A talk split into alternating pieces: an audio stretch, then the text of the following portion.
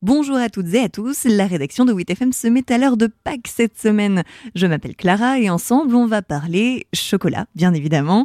Alors il est toujours incontournable sur nos tables à cette période, même si sa forme a changé, vous allez voir. On trouve toujours les chocolats industriels, bien sûr, mais les créations de chocolatiers ont la cote, surtout depuis la sortie du confinement. Les clients euh, viennent plus vers euh, les chocolateries artisanales, on va dire. On a vu une évolution de notre chiffre d'affaires. Sandra Mourton est responsable chez Cadio Badi. Si vous ne connaissez pas, cet artisan chocolatier régale les Bordelais depuis 1826. Nous avons eu un changement des goûts, entre guillemets, donc depuis euh, notamment la pandémie. Les clients se sont recentrés sur des produits plus traditionnels, des produits gourmands, etc. Donc on voit quand même une évolution au niveau de, la demande des clients. Oui. Pâques représente les deuxièmes plus grosses ventes après Noël et les clients, comme vous et moi, n'hésitent pas à se faire plaisir. Pâques représente quand même entre 15 et 20 du chiffre, donc ça reste bien entendu une période très importante qui nécessite énormément de production. Nous avons un panier moyen plus élevé, bien entendu, que les autres périodes. C'est beaucoup de petits moulages, voilà, pour gâter toute la famille. Pour nous, donc, Pâques représente euh, environ 4 tonnes de production. Chez Audio aussi, Pâques est une période incontournable pour le chocolat. Dans ce magasin de décoration et de cuisine, on observe une nouvelle tendance, le fait maison.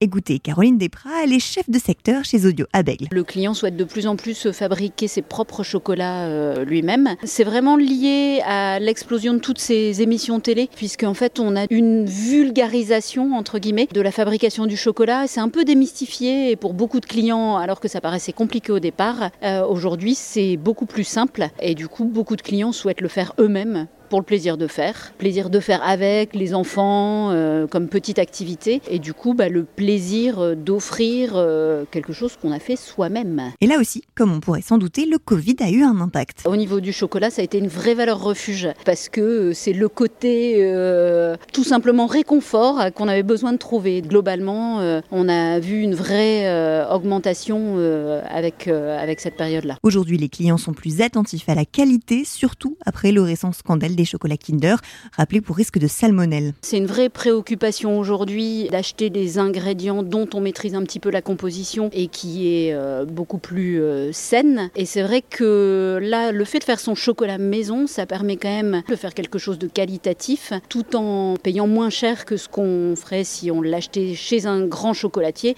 mais en ayant quand même quelque chose aussi de largement supérieur en type de qualité à ce qu'on pourrait acheter euh, en grande distribution. Donc oui, c'est une vraie vraie euh, préoccupation aujourd'hui, ça. Du côté de chez Cadio Badi, la tradition est toujours bien présente. Nous avons bien sûr des demandes de produits vraiment très traditionnels, tels que les poules, euh, les œufs, donc bien sûr à cacher dans le jardin. Cette année, nous avons axé notre euh, gamme sur les poissons polissons. Tous les ans, il faut quand même ce côté créatif, puisque nous avons des clients fidèles qui viennent bien sûr tous les ans chez Cadio Badi à cette période-là. Donc il faut essayer d'innover, de créer des petits montages pour varier bien entendu les cadeaux. Si vous avez toujours rêvé de voir où se fabrique le chocolat des boutiques bordelaises Badi, direction les ateliers à Pessac. Toute la production est centralisée et nous fournissons donc la boutique de Bordeaux, Pessac et Gradignan pour pas que nous produisons environ 18 euh, 000 moulages, ce qui est quand même assez important. Ça nécessite beaucoup de temps et forcément du personnel supplémentaire. Donc euh, nous avons 15 euh, personnes qui travaillent sur place pour la préparation des moulages, des ganaches, des pralinés. Si vous êtes dans l'équipe fait maison et que vous avez choisi de tout faire chez vous et de vous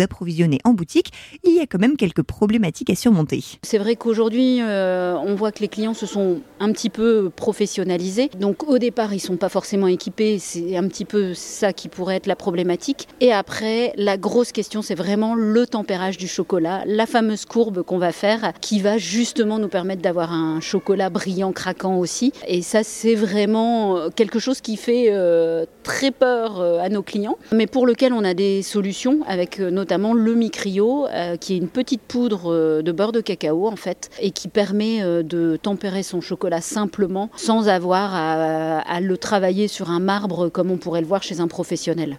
Attention, si vous organisez une chasse aux œufs dans votre jardin, pensez à vos animaux de compagnie. Le chocolat est toxique pour eux, les précisions de Solin Chung. La toxicité du chocolat vient en fait de la présence d'une molécule, la théobromine, qui n'est pas assimilée par les chiens et par les chats. Même sur euh, des quantités qui peuvent être assez minimes, peuvent malheureusement avoir de nombreuses répercussions en fait sur l'animal, niveau cardiaque, respiratoire et même des fois amener un coma, voire un décès. Les conseils qu'on peut donner, c'est de laisser les chocolats forcément en hauteur dès que la chasse est terminée vite les ranger hors de leur portée. Toutes ces friandises destinées à nos papilles ne sont vraiment pas conseillées pour nos compagnons. Pour les petits comme pour les plus grands, gare à l'indigestion de chocolat ce week-end.